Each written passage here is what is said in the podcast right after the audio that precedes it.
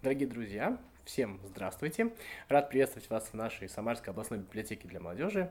А, рад приветствовать всех, кто нас слушает и смотрит, неважно в виде видеоролика или в виде подкаста. Этот э, выпуск выйдет и в таком-таком виде, но мы с вами встречаемся в рамках проекта «Культ просвет», цель которого, в общем-то, познакомить вас с лучшими, самыми умными интересными людьми нашего города и области, и иногда и не только.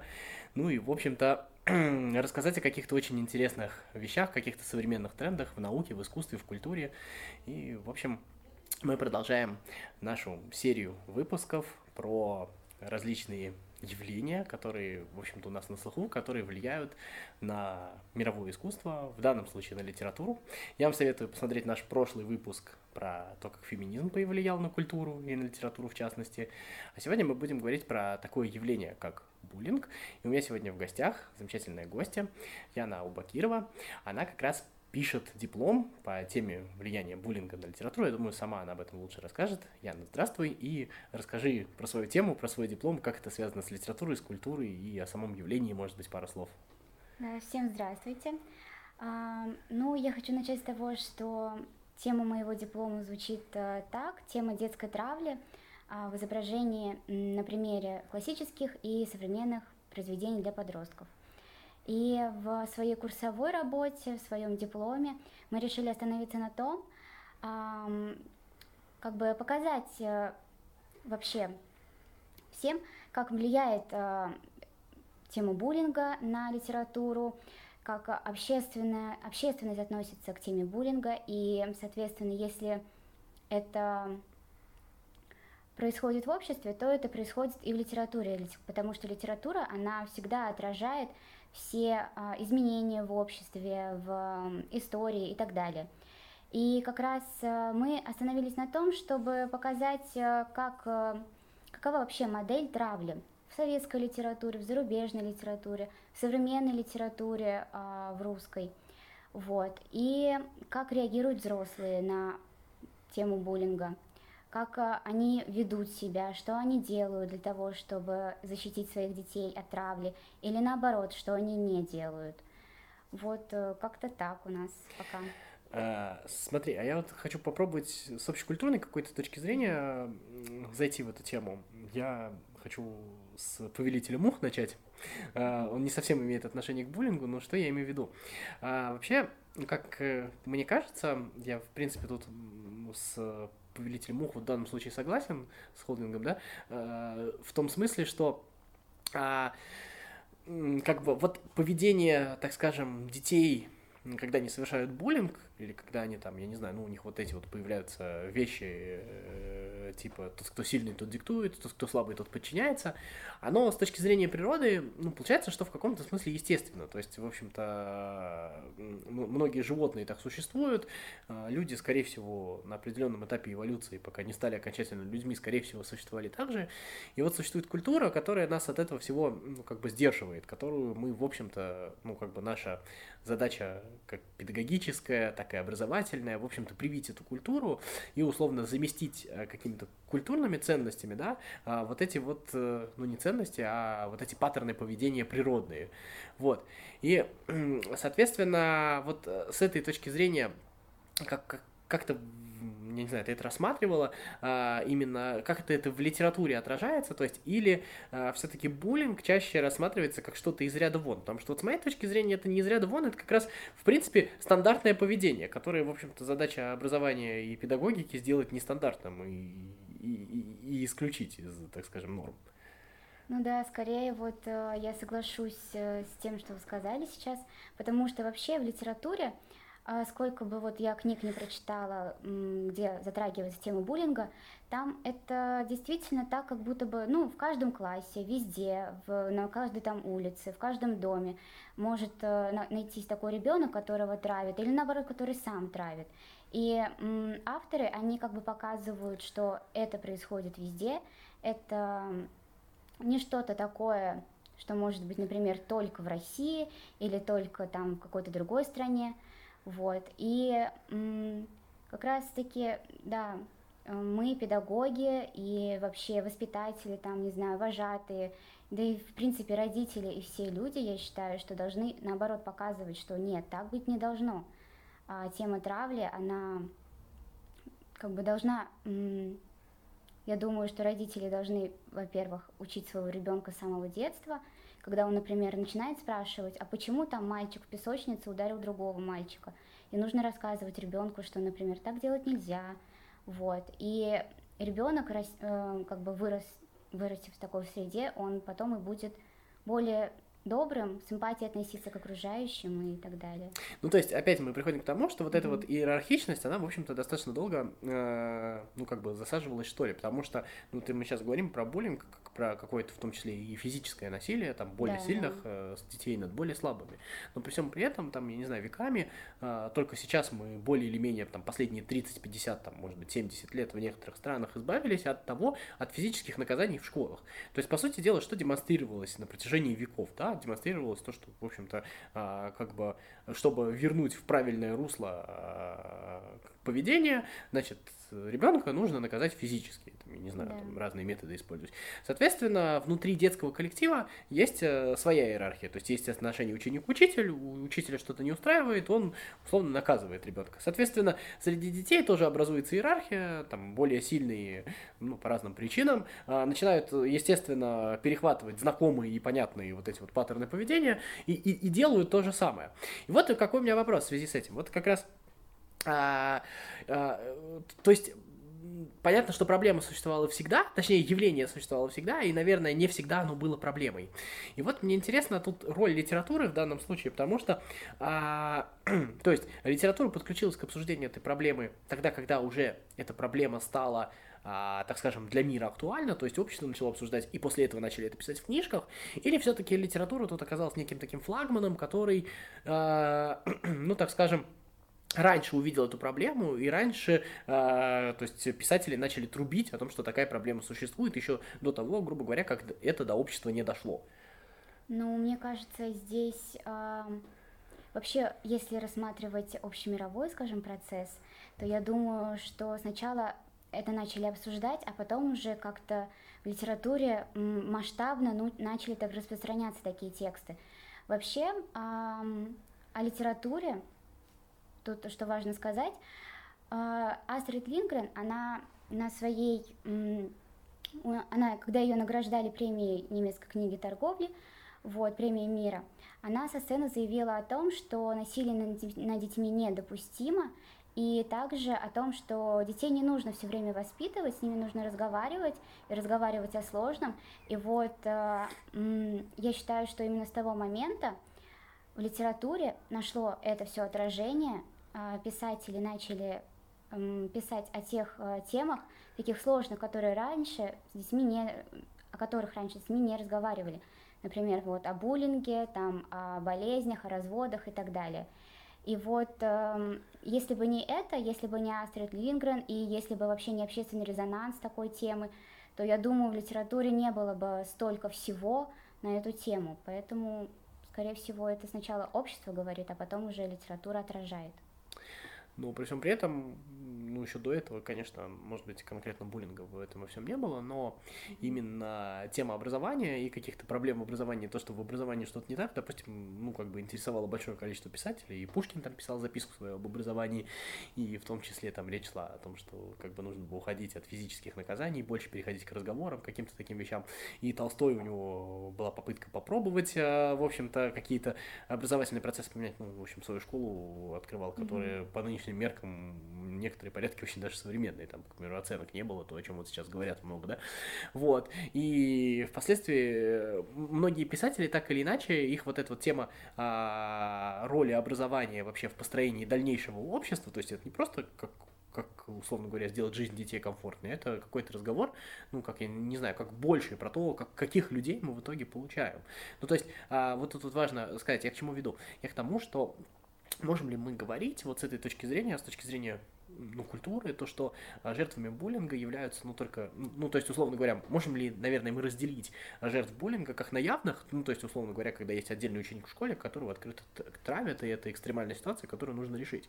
Но при этом вопрос мой в том, можем ли мы сказать то, что во многом другие дети и многие взрослые, которые, естественно, раньше были детьми, тоже жертвы буллинга, но буллинга такого скрытого, буллинга со стороны там старшего поколения, буллинга со стороны каких-то традиций, еще что-нибудь такое. То есть можно ли это назвать буллингом, или буллинг это уже конкретная история вот конкретного насилия по отношению к конкретному человеку, он там имеет какие-то там яркие признаки?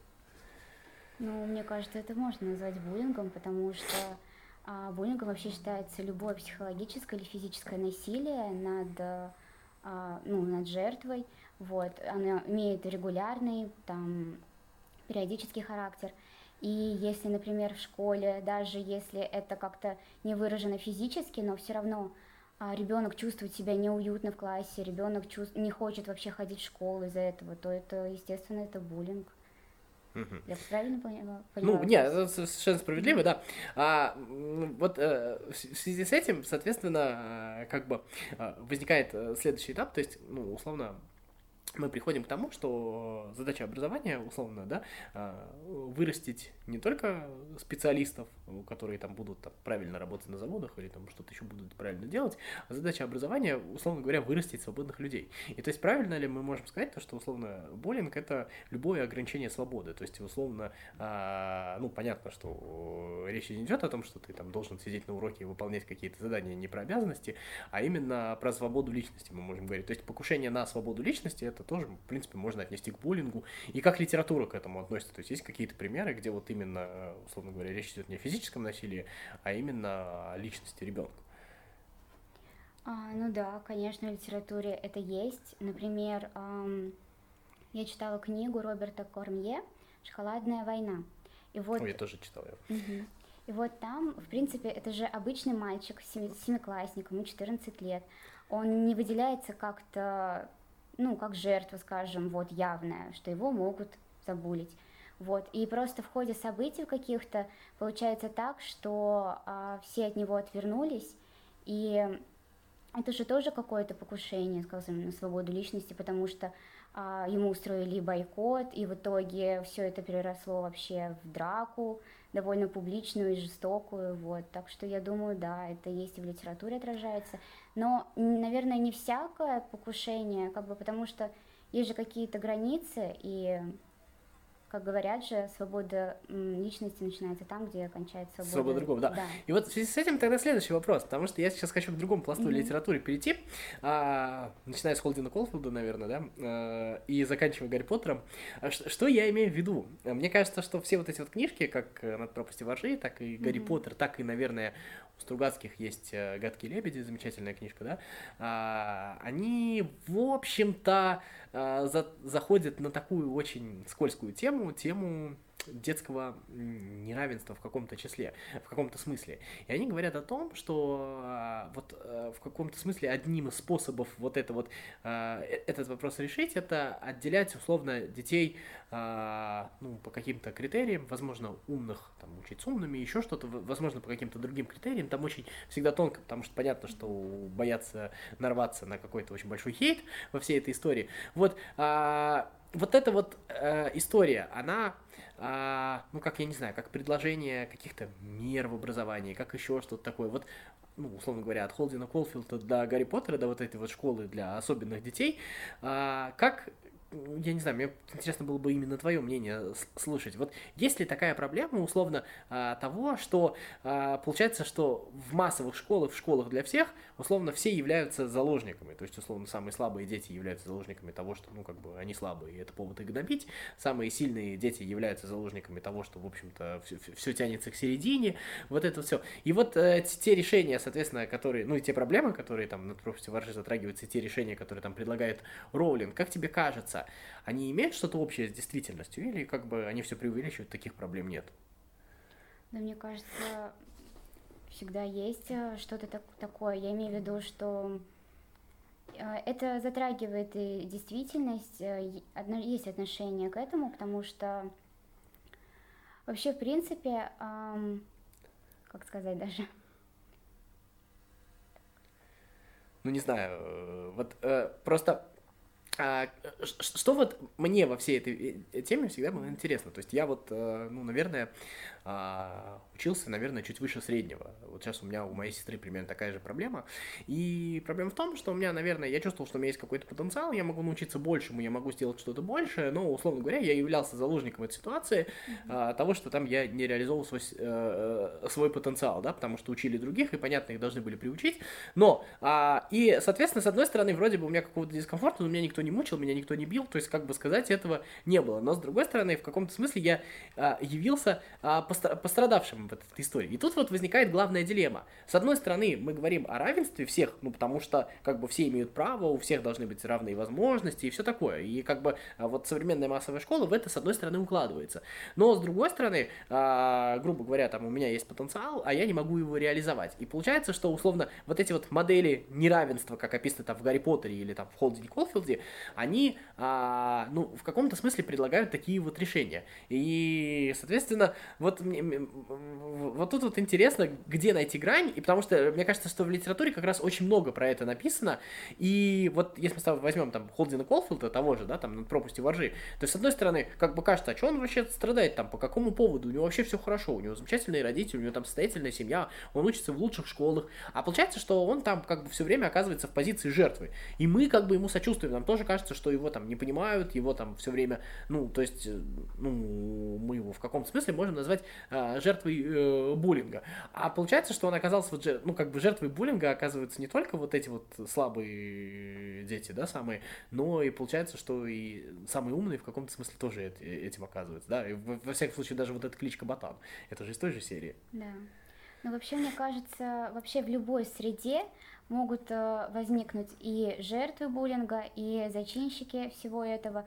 Мне кажется, даже если вот возьмем, э, например, абсолютно, ну, практически одинаковых там детей и поместим их в одну школу, там, допустим, ну, не знаю, на, одной, на один факультет, все равно, все равно найдется тот, кто э, скажет, например, другому, вот у тебя волосы не такие или еще что-то такое, и все равно везде в какой-то среде, в каком-то, не знаю, классе, в любом, даже если там все замечательно, может возникнуть такое, что человека могут булить за что-либо, за что-то понятное только им самим, другим людям. А смотри, есть же вот примеры из того же Гарри Поттера. А, понятно, что условно есть дети там, с повышенным количеством энергии, с повышенной агрессией, и ну, у них тоже там как бы есть э, и таланты какие-то свои, их тоже нельзя исключать из, ну, как бы, мы же от них никуда не денемся, да, вот. И вот э, Роулинг предлагает вот этот вот вариант э, со Слизерином, да, то есть, когда вот такие вот дети вот оказываются на отдельном факультете, понятно, что там тоже не идеальные отношения, и у него там тоже есть Крэп и Гойл, которые, в общем-то, там по э, желанию Малфоя творят какие-то там дела, вот, но вот Э, это же вот тоже отдельное выделение вот этой вот группы. А, есть какое-то вообще представление, как работать вот с этими вот детьми, с условным там Драко Малфоем, Крэбом и Гойлом? То есть понятно, что они есть, понятно, что мы их никуда не денем, и понятно, что, условно говоря, мы их не заставим розочки рисовать. У них другие потребности и другие возможности. Ну да, это так. И, ну, я не знаю, конечно, как это бы сейчас э, отражалось в методике преподавания вообще, если вот брать как раз Драко Малфоя. Но я думаю, что нужно начинать с того, чтобы понять причины такого поведения, потому что ну, это неспроста. У него в семье такая была ситуация, где там все ну, довольно-таки жестоко. Вот. И это же все закладывается в ребенка, когда он еще только начинает расти, как только осваивать мир. И если он видит, э, что там, например, все плохо, он так и будет думать и будет отражать всю свою злость и агрессию на других людей. И если, конечно, все это искоренить в идеальном будущем, возможно, будет такое, не знаю, вот, то, условно говоря, и таких э, Драко Малфоев будет гораздо меньше. И как с ними работать, ну вот только если понять причины, понимать их, но и, конечно, как-то немного сдерживать, я думаю, чтобы не получилось каких-то таких ужасных историй. А смотри, ты учишься на учителя, и вот интересен сразу вот такой вот вопрос. А современное педагогическое образование каким-то образом, ну как это, вот эту вот проблему обсуждают? То есть у вас вот в учебном процессе есть вопрос того, как работать в таких коллективах? Ну, кроме того, что если ты услышал какие-то признаки, сдай его в, сдай его в полицию, значит, там по классике вот, да?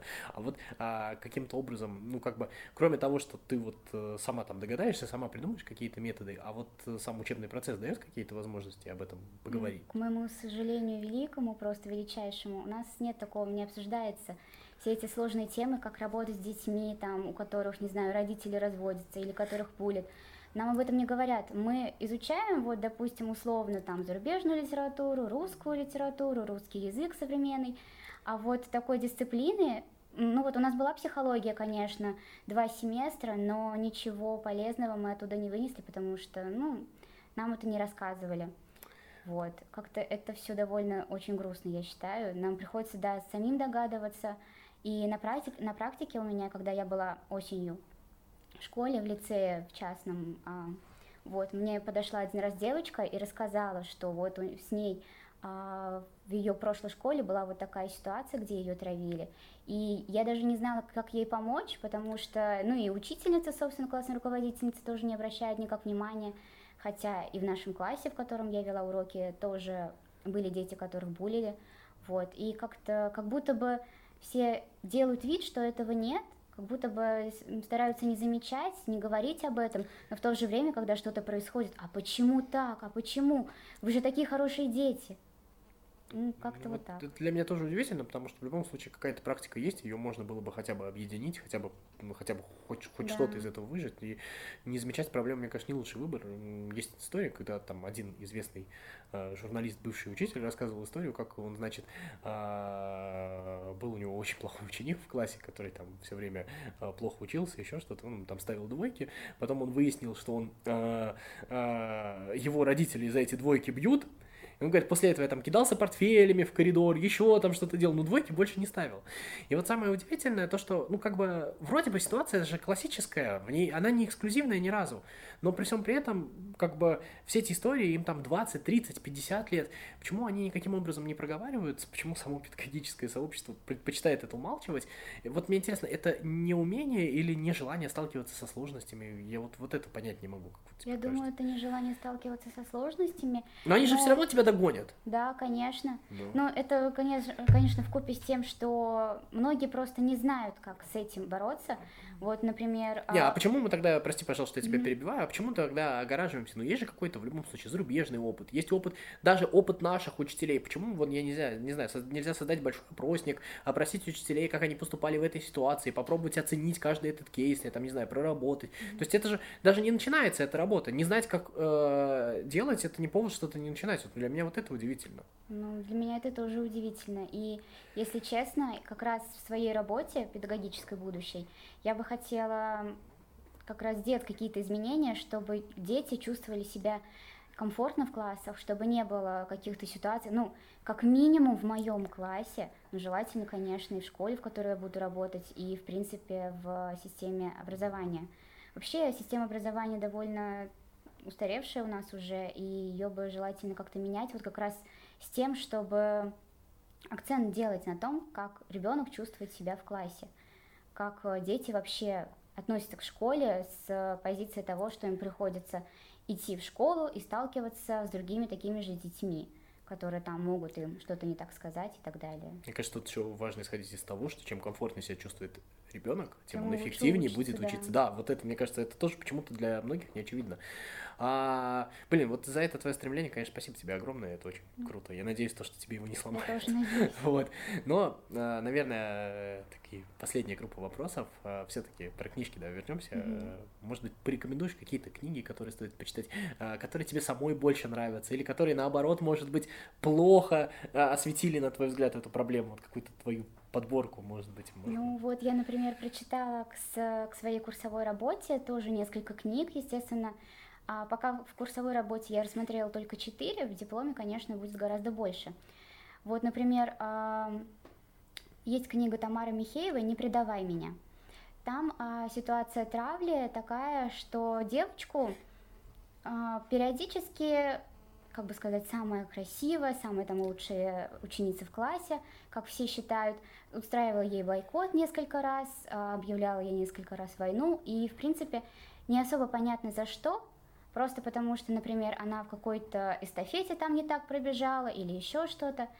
И, знаете, меня поразило то, как относится классная руководительница к этому. Она вот как раз-таки старается вообще не замечать эти ситуации, а когда ей психолог э, в начале года приходит и говорит, что у них проводилось тестирование, э, детям задавали вопрос, кого бы ты пригласил из э, своего класса на день рождения, только одного. И вот одного мальчика и одну девочку, вот как раз главную героиню, никто не пригласил. Вот. И э, все завязано на том, что вот эти вот два человека, это аутсайдеры у них называются так, и психолог говорит классной руководительницу, вот смотрите, вам нужно сплотить коллектив, вы, вы ничего не делаете, вы не работаете. А классный руководитель сокрушается тем, что зачем вообще психологи нужны в школе, зачем они тут, они только добавляют мне работы, мне что, вот они должны учиться, а не развлекаться, вот еще я их буду их тут сплочать.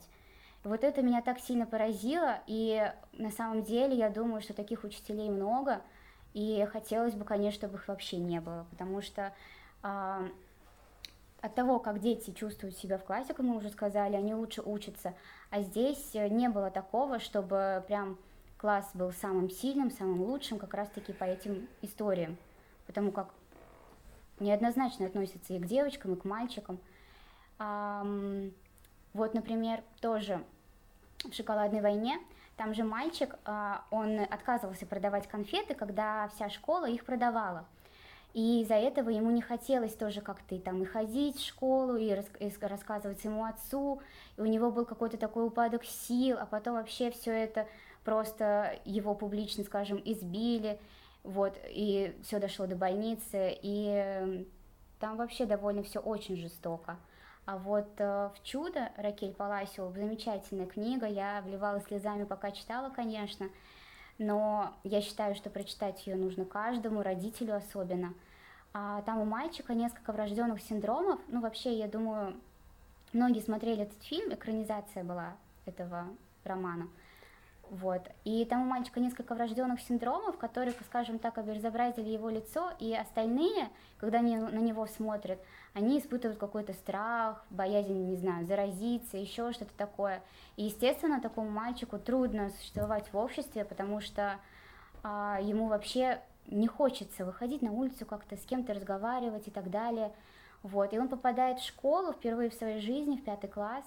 И самое примечательное в том, что директор, мистер Попкинс, он в начале года попросил троих учеников э, помочь ему освоиться, и они это сделали, э, несмотря на какие-то свои стереотипы, вот, и в итоге вся м, ситуация с травлей, там было, конечно, да все довольно тоже жестоко и очень грустно, но вся ситуация заканчивается, скажем так, хэппи-эндом, потому что учителя, родители, все взрослые, сами дети, они понимали, что он, во-первых, не виноват в том, каким он родился, а во-вторых, что к нему нужно относиться точно так же, как и всем остальным детям. И директор, учителя, они вообще просто всегда защищали своих учеников, опрашивали там, не давали кому-то кого-то обижать. И вот это вот на самом деле очень здорово. Я советую эту книгу всем.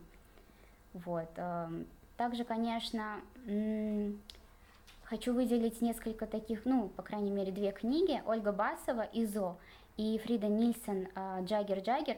Вот там как раз, эм, скажем так, ситуация буллинга, эм, как она влияет на вообще состояние ребенка и его психологию, и как он потом из-за того, что его травят, подается, скажем так, дурному влиянию, и тоже начинает, вот в Джаггер-Джаггер, тоже начинает э, травить других.